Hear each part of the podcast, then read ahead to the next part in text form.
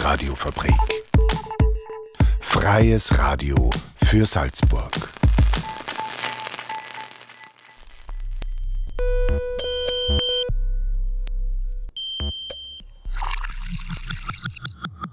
Unerhört.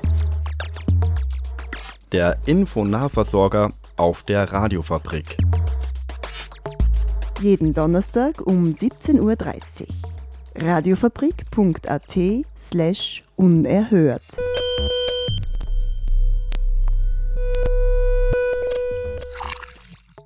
Hallo und herzlich willkommen zu Unerhört, dem Infonahversorger auf der Radiofabrik.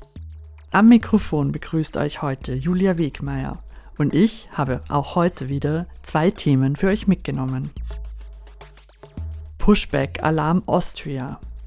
Ein Versuch, illegale Rückweisungen von Asylsuchenden an der österreichischen Grenze zu beobachten und zu verhindern. Fakten rund ums Rad gibt es heute im Unerhört Fahrradfrühling. Bevor wir jetzt mit dem ersten Thema starten, spielen wir ein wenig Musik für euch. found two bicycles one for you and one for me. So we are lovers now, real lovers like in Hollywood movies. You are my sunshine friend, you are my sunshine company.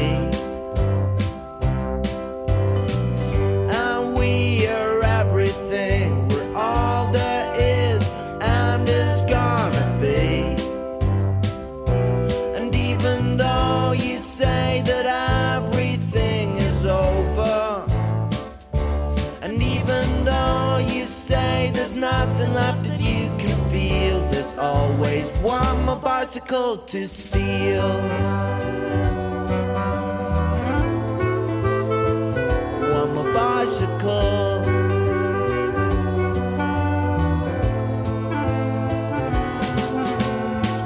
You say you're lonely now, less something to feel than a thing to be. But I don't care about the details as long as you spend some of your time with me. Well, you are my sunshine friend, you are my sunshine company.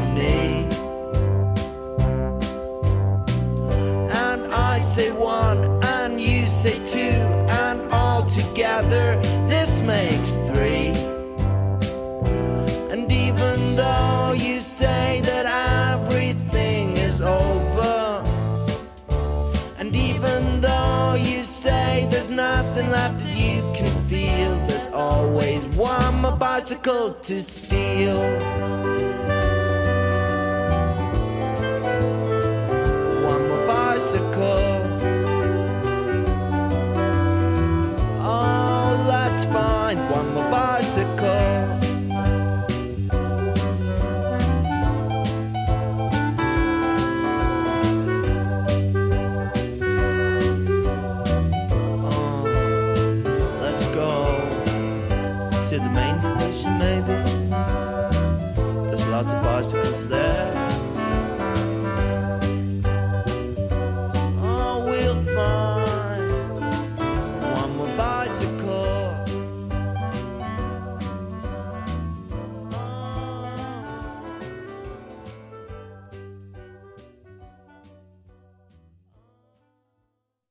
Seit Februar 2021 gibt es die Initiative Pushback Alarm Austria, die sich zum Ziel gesetzt hat, illegale Rückweisungen von Asylsuchenden an der österreichischen Grenze zu beobachten und zu verhindern.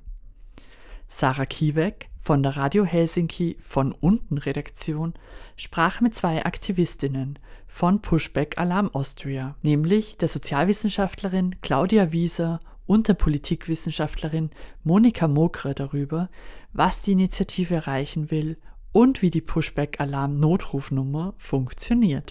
Also es ist ja grundlegend schon so, wenn ich ohne entsprechende Dokumente, ohne Aufenthaltserlaubnis in ein, in ein Land komme, kann ich zurückgewiesen werden, außer ich will einen Asylantrag stellen.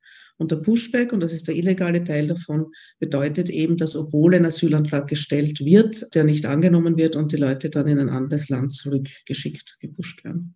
Die Initiative Pushback Alarm ist jetzt relativ neu begründet worden. Welchen Beitrag will die Initiative denn leisten für Menschen, die Asyl beantragen möchten und eben diese Gefahr des Pushbacks, dieser Gefahr ausgesetzt sind? Also den Pushback Alarm gibt es seit äh, Februar 2021. Es ist eine 24-Stunden-Hotline die Menschen anrufen können, wenn sie die österreichische Grenze überquert haben und Angst vor einem Pushback haben, beziehungsweise einen Asylantrag stellen wollen und Kontakt zu den Behörden, zu den nächstgelegenen Polizeistationen aufnehmen wollen.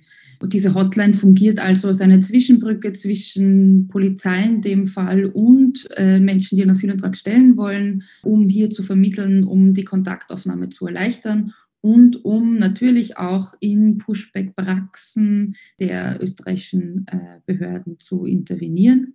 Wir sind aber auch ein Anlaufpunkt für Zeuginnen von Pushbacks, für Menschen, die vielleicht schon Pushbacks erlebt haben, aber das erst zu einem späteren Zeitpunkt melden wollen. Und das Letzte, was wir machen, ist auch, wenn Menschen äh, in Notsituationen sind, das heißt von Kälte betroffen sind oder wirklich einen Arzt brauchen, dass wir natürlich in so einem Fall auch sofort die Rettung informieren. Wie funktioniert dann dieses Alarmphone? Wie kann man sich das vorstellen? Es gibt eine, eine, eine Telefonnummer, die wir über äh, Facebook und andere äh, Medien sowie auch über Flyer verbreitet haben. Und diese Telefonnummer ist also 24 Stunden pro Tag besetzt. Wir arbeiten da in Schichten. Und dort kann man eben anrufen und dann sagen, ich bin in Österreich, äh, ich möchte um Asyl suchen. Wir fragen dann nach, ob die Leute tatsächlich in Österreich sind, möglichst nach den genauen Koordinaten, ähm, sagen ihnen auch, was wir vorhaben, nämlich, dass wir die Polizei verständigen, damit sie einen Asylantrag stellen können. Unter Umständen müssen wir einen Übersetzer, eine Übersetzerin einschalten. Da gibt es mittlerweile ja auch schon äh, Leute, die uns da unterstützen. Und dann äh, rufen wir die Polizeistation an, von der wir annehmen, dass es die nächste ist, ähm, äh, melden das und schicken ein E-Mail nach, äh, wo wir dann auch die Landespolizeidirektion einbeziehen. Sodass also klar ist, äh, es gibt hier Leute in Österreich, die wissen, dass ein Asylantrag gestellt werden will. Also ihr habt so quasi die Funktion der ZeugInnen, kann man sagen. Wie ist denn das Projekt angelaufen? Wie funktioniert da diese Zusammenarbeit auch mit der Polizei? Gibt es da schon Erfahrung? Also man kann prinzipiell sagen, dass äh, ähm, der Pushback-Alarm natürlich kein singuläres Projekt ist. Wir haben, äh, es gibt in, in, in vielen europäischen Ländern mittlerweile Hilfestellungen über Telefonhotlines, die versuchen, hier zu intervenieren.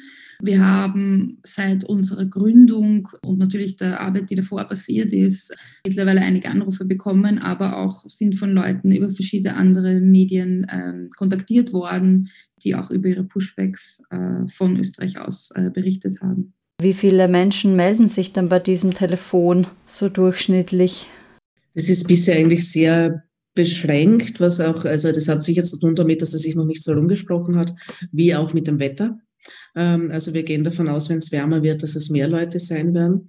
Äh, also wir haben deutlich mehr Kontakte zurzeit auch über andere Medien, also Facebook Messenger oder sowas, äh, wo es dann hauptsächlich um Pushbacks geht, die schon passiert sind und wo wir versuchen dort ähm, das zu dokumentieren oder eventuell, wenn auch ein Gerichtsverfahren dazu einzuleiten.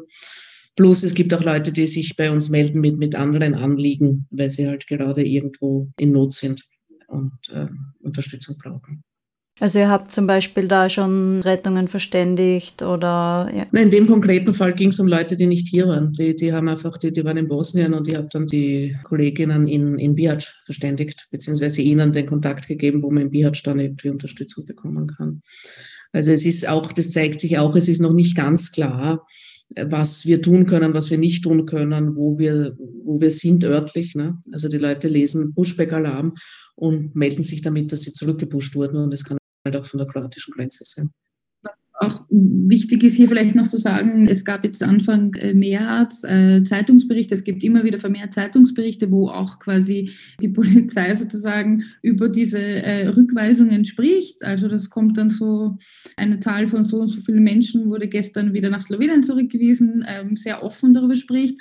Und was wir halt da auch tun können, ist, dass wir Kontakte, Kolleginnen in Slowenien, in Kroatien dann auch kontaktieren und diese Fälle natürlich auch rückverfolgen, weil wir davon ausgehen, dass viele dieser Menschen, über die die Polizei hier spricht, nicht freiwillig sozusagen rückgewiesen werden, sondern dass es da vielleicht Asylanträge gibt, die sozusagen überhört werden. Und in dem Kontext ist es vielleicht wichtig, wenn wir über Zahlen sprechen, ähm, eine andere Zahl zu nennen, und zwar 181 im Zuge eines, äh, einer Maßnahmenbeschwerde, die gerade vor dem Landesgericht Steiermark verhandelt wird wo es um einen Pushback geht, der im September stattgefunden hat, musste der Behördenvertreter des Innenministeriums die Zahl preisgeben, also wie viele Leute 2020 zurückgewiesen wurden. Und das waren eben 181, das ist eigentlich eine sehr, sehr große Zahl. Und diesen 81 geben die Behörden an, dass nur 16 Leute einen Asylantrag gestellt haben wenn man sich die Länder anschaut, aus denen diese Leute kommen, diese 181, dann ist es relativ unwahrscheinlich aus unserer Sicht, dass nur 16 Leute hier wirklich aktiv einen Asylantrag gestellt haben, der dann auch weiter im Verfahren behandelt wurde in Österreich. Also wir gehen hier auch von einer Dunkelziffer aus, die man noch nicht wirklich weiß. Weil du jetzt schon äh, den kürzlich verhandelten Fall am Landesverwaltungsgericht in Graz angesprochen hast, ist dabei schon irgendwas herausgekommen? Was ist da der aktuelle Stand? Da wird es einen zweiten Verhandlungstag geben, jetzt am 7. April. Das heißt, es ist noch kein Urteil. Der Richter geht wohl davon aus, dass er damit das abschließt, äh, ohne dass er vermutlich gleich ein Urteil spricht. Und die ersten Einschätzungen sind zumindest so, dass der Richter sich sehr ernsthaft mit dieser Frage beschäftigt und auch durchaus Zweifel hat an den Darstellungen der Polizei die auch nicht besonders plausibel wirken oftmals. Ne? Also auch jetzt abgesehen vom Pushbacker, wenn es darum geht, dass es heißt, also die Leute haben dann was zu essen bekommen und es kann sich dann keiner daran erinnern, dass, äh, dass es was zu essen gab oder dass er dieses Essen gebraucht hat oder so. Und der, der, der Richter geht damit schon sehr sorgfältig um und wirkt da auch ähm, skeptisch gegenüber diesen Aussagen der Polizei. War das das erste Verfahren dieser Art über so einen Fall? Also wird das ein Präzedenzfall sein, der wichtig ist auch für die Zukunft? Es gab wohl diverse Fälle 2016, zum Teil auch vom gleichen Richter bearbeitet. Wir werden sehen, inwiefern das ein wichtiger Präzedenzfall ist. Also wir könnten uns schon vorstellen, dass das die polizeiliche Praxis beeinflusst oder ist das, was wir hoffen. Ne? Die Problematik ist die, also auch wenn hier jetzt festgestellt wurde, dass diese Person zurückgepusht wurde, bedeutet es nicht, äh, dass der wieder zurückkommen kann nach Österreich. Das heißt, dass im besten aller Fälle bekommt er dann irgendwie für die Beschwerde eine, eine, ähm, eine finanzielle Entschädigung. Ähm, das heißt, ich sage das, also es, es gibt wenig Anreiz eigentlich für die Leute, die schon zurückgepusht wurden, so etwas zu machen. Und umgekehrt ist es eben für die Polizei okay. Also die haben dann Probleme, aber ich meine, die Leute sind einfach weg. Es ist im Übrigen auch ein bisschen eine Schwierigkeit in unserer Tätigkeit, das zu vermitteln. Also nicht nur, was wir tun können, sondern auch alles, was wir nicht tun können. Ähm, ich glaube, man darf nicht unterschätzen, dass Menschen, die einen oder schon mehrere Pushbacks erlebt haben und dann wieder, äh, nachdem sie teilweise 20 Tage lang zu Fuß von Bosnien nach Österreich gehen und innerhalb von 48 Stunden zurückgepusht werden, dass die sehr wohl auch ein Anliegen daran haben, dass ihre Rechte, einen Asylantrag zu stellen, dass das eben auch hier nochmal diskutiert wird, dass diese Sachen passieren und dass das eben rechtswidrig ist, ähm, weil die Menschen wissen sehr genau, was ihre Rechte sind teilweise und, und was nicht. Und ähm, ich glaube, darum geht es. Man kann diese Maßnahmenbeschwerden unterstützen, hier quasi ähm, den Leuten äh, auch erklären, wie sowas funktioniert rechtlich und was quasi ihre Chancen sind. Aber das ist natürlich auch immer mit einem hohen äh, Aufwand, äh, auch einem Kostenaufwand verbunden und das muss man halt immer abwägen, genau. Im Interview schildern Claudia Wieser und Monika Mokre, Pushback-Alarm-Aktivistinnen, von ihren Eindrücken der prekären Situation in Flüchtlingslagern. Gleich geht es weiter mit dem Interview. Vorher spielen wir ein wenig Musik.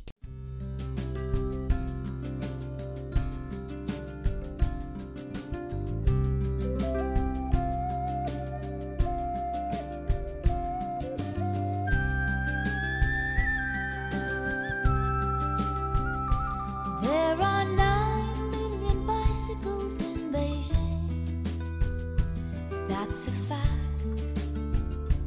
It's a thing we can't deny, like the fact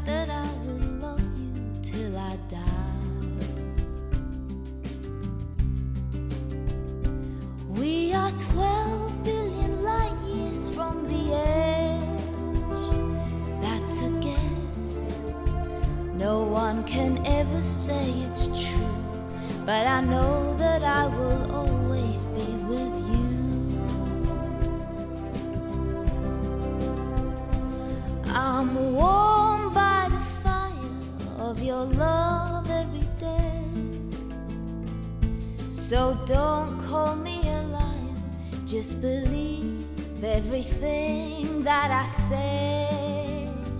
There are six billion people in the world, more or less, and it makes me feel quite small. But you're the one I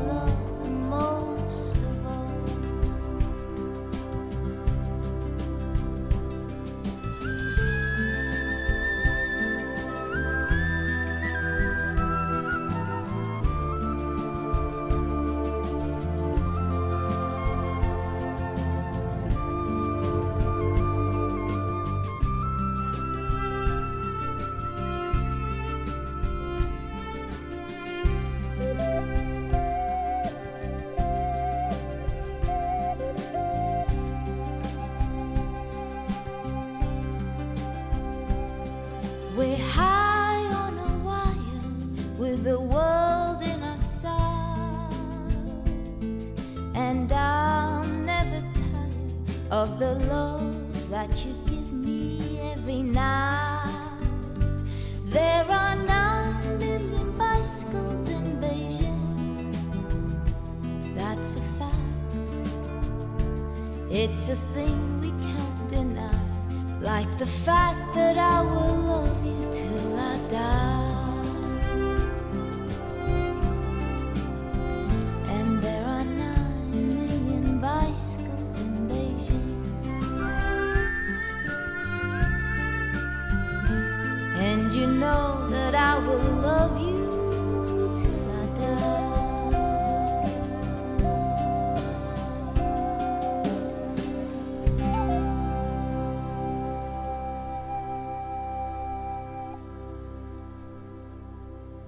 Es gab vor kurzem eine Presseaussendung von der Initiative Pushback Alarm und in der stand, dass Großteil an äh, Pushbacks an der steirischen Grenze beobachtet werden und die Menschen werden dann von Slowenien über Kroatien nach Bosnien meistens zurückgepusht.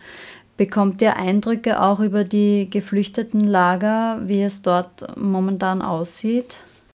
Ja, also erstens muss man sagen, dass sich scheint, diese Route jetzt auch zum Teil verlagert. Das ist auch von der Polizei bestätigt worden und also relativ viele Leute jetzt auch über Serbien, Ungarn kommen und also ins Burgenland kommen. Ne? Und dann auch, also bei den äh, Fällen, die wir beobachten, äh, innerhalb von einem Tag, einer Nacht wieder in Serbien sind, also raus aus der EU. Ne? In Bezug auf Bosnien äh, ist es ja allgemein bekannt, dass erstens die kroatischen Pushbacks äh, besonders brutal sind, ne? dass die Leute oft also geschlagen werden und, und verletzt zurückkommen, ohne ihre Handys, ohne Kleidung und so weiter und so fort. Ähm, und ich war im Anfang Februar in, in Bosnien und die Situation ist katastrophal. Ähm, sowohl in den sogenannten wilden Lagern, wo Leute sich halt irgendwo aufhalten, als auch in denen, die vom IOM organisiert werden.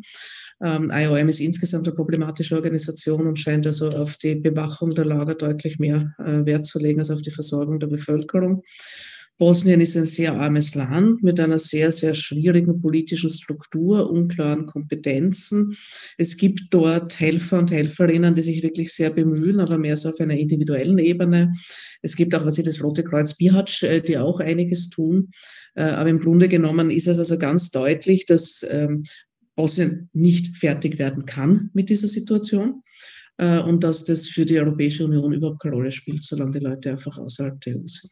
Und ähm, vielleicht kann man ja auch noch sagen, wir leben in einer Zeit, wo diese Gewalt so normalisiert und dokumentiert, fast überdokumentiert ist, dass äh, jeder Zuhörer und jede Zuhörerin äh, auf äh, Google oder Facebook gehen kann und sich auch wirklich diese Accounts von den Betroffenen selbst auch anschauen kann. Und ich glaube, das muss man auch nochmal ganz klar sagen. Das sind Zustände, wirklich sehr gewaltvolle Zustände, die hier normalisiert werden. Wir haben, wie die Monika schon gesagt hat, äh, internationale Organisationen wie IOM, die solche Lager auch betreuen, nicht nur in Bosnien, aber auch in anderen Ländern, wo die Zustände verheerend sind.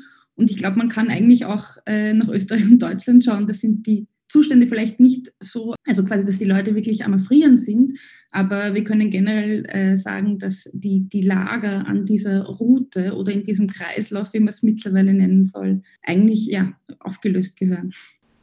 Ja, danke für diese Schilderung und auch die Anmerkung, dass man sich das auch im Internet selber anschauen kann. Wie sieht denn die Zukunft von Pushback Alarm Austria aus? Wie stellt ihr euch die nächsten Wochen, Monate vor?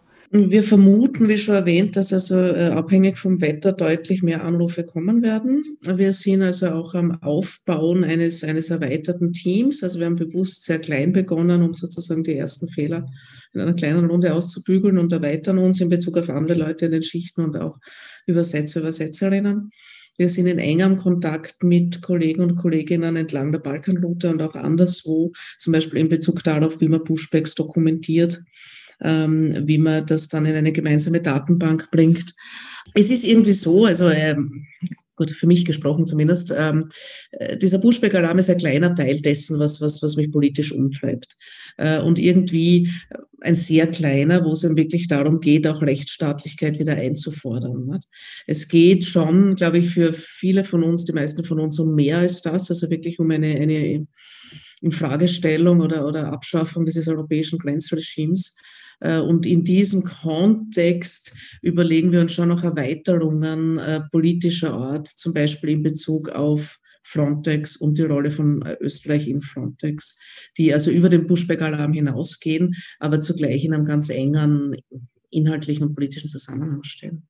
Und ich glaube, da kann man auch noch sagen, und unser Leitspruch ist zumindest, äh, wenn man uns äh, sich auf die Situation der österreichischen Grenze fokussiert, dass es uns eigentlich äh, so bald wie möglich nicht mehr geben soll und die österreichischen Behörden ihre Arbeit ernst nehmen und rechtsmäßig handeln, nämlich die Asylanträge, die gestellt werden, nicht überhören, sondern einen Rahmen schaffen, dass Menschen, die ähm, hier ankommen und in sehr teilweise prekären und vulnerablen Situationen sind, das Recht haben, hier ihren Asylantrag aufgenommen zu bekommen und dieser dann auch entschieden wird.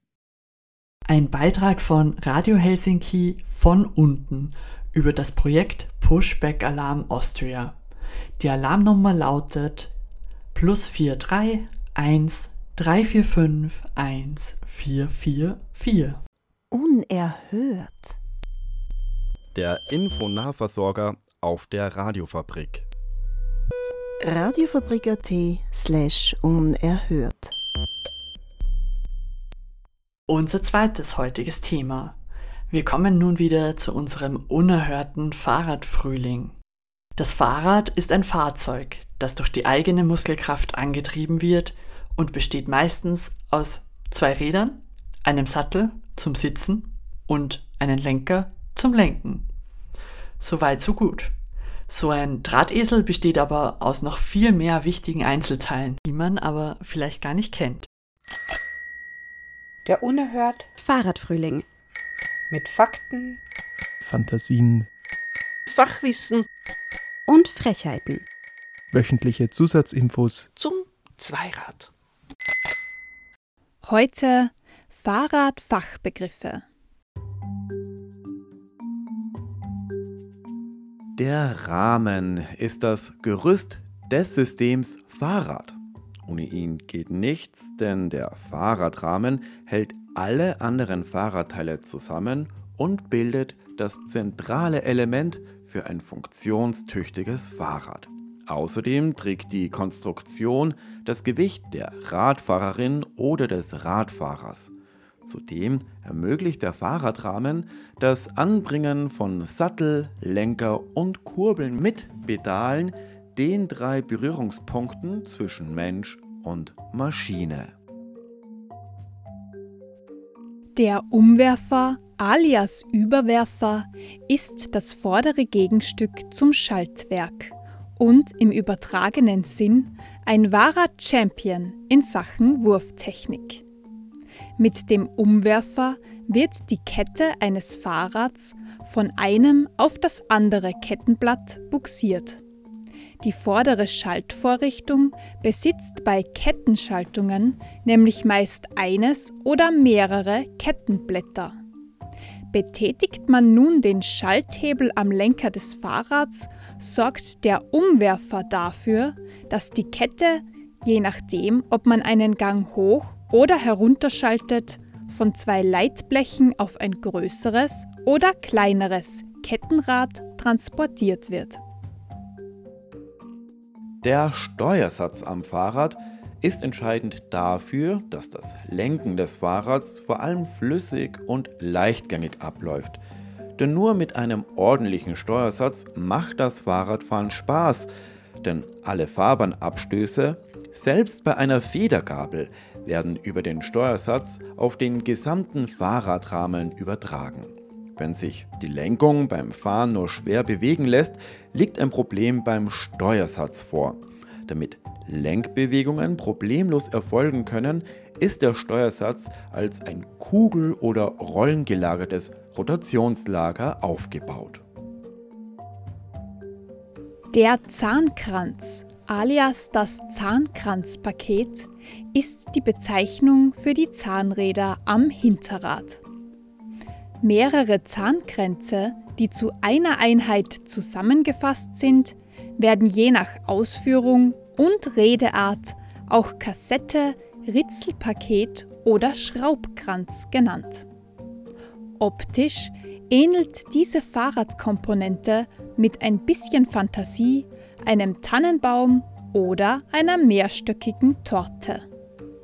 Gemeinsam mit der Kette und der Kurbel mit Kettenblatt bilden die hinteren Zahnkränze den Antrieb des Fahrrads. Die Beinkraft des Radlers oder der Radlerin wird durch das Zusammenspiel dieser Bauteile von den Pedalen aufs Hinterrad übertragen. Die Fahrradnabe zählt wohl zu den wichtigsten Teilen eines Fahrrads, denn drehen sich die Räder nur sehr schwer oder sitzen sie wackelig im Rahmen, dann wird es höchste Zeit, die Narben des Fahrrads zu warten. Ohne sie läuft nichts. Die Fahrradnabe ist für die Stabilität des Laufrads verantwortlich. Zudem stellt die Narbe eine Verbindung zwischen dem Rad und dem Rahmen her und sorgt dadurch für den Antrieb. Unseren Drahtesel haben wir nun auch alle ein bisschen besser kennengelernt. Und nun sind wir schon wieder am Ende unserer Sendung angekommen. Im Namen der gesamten Unerhört-Redaktion wünsche ich frohe Ostern und schöne Feiertage. Und wer weiß, vielleicht ist auch Zeit für einen kleinen Radausflug. Mein Name ist Julia Wegmeier und ich freue mich, wenn ihr auch das nächste Mal einschaltet, wenn es wieder heißt Unerhört, der Infonahversorger auf der Radiofabrik. Alle Infos zu Unerhört findet ihr unter www.radiofabrik.at slash unerhört. Und damit wünsche ich noch viel Spaß mit dem weiteren Programm. Ich reite, ich reite den Drahtesel aus dem Weg da weg, da räumt sofort die Radwege. Was? Kümmer mich eure Fahrpläne, deine verspätete Bahn geht mich nichts an. Guck, wie ich Gas gebe, trete in die Pedale und schwupps bin ich weg wie eine gerade gestartete NASA-Rakete. Zu schnell für deine Ratschläge. Hey, alles was ich höre ist üble Nachrede. Lege noch ein paar Zähne zu, alter Schwede. Das geht wie bei dir die Karriere. Mein Antrieb, Muskelpakete. Brauche keinen Bus und Sparknete. Während deine Diesel schluckende Familienkutsche deine Monatslohn ex. Du drehst Runden ums Karre, ne Parklücke suchen, während ich mich im Park glücklich ins Gras lege. Mein Dasein ist die Tülle, Blümchen-Tapete. Ich chille und grille und zerknülle Leasingverträge. Großer Aufruhr vom Olymp bis zum Hades. Was hier passiert, liegt nicht im Sinn des Quadrats.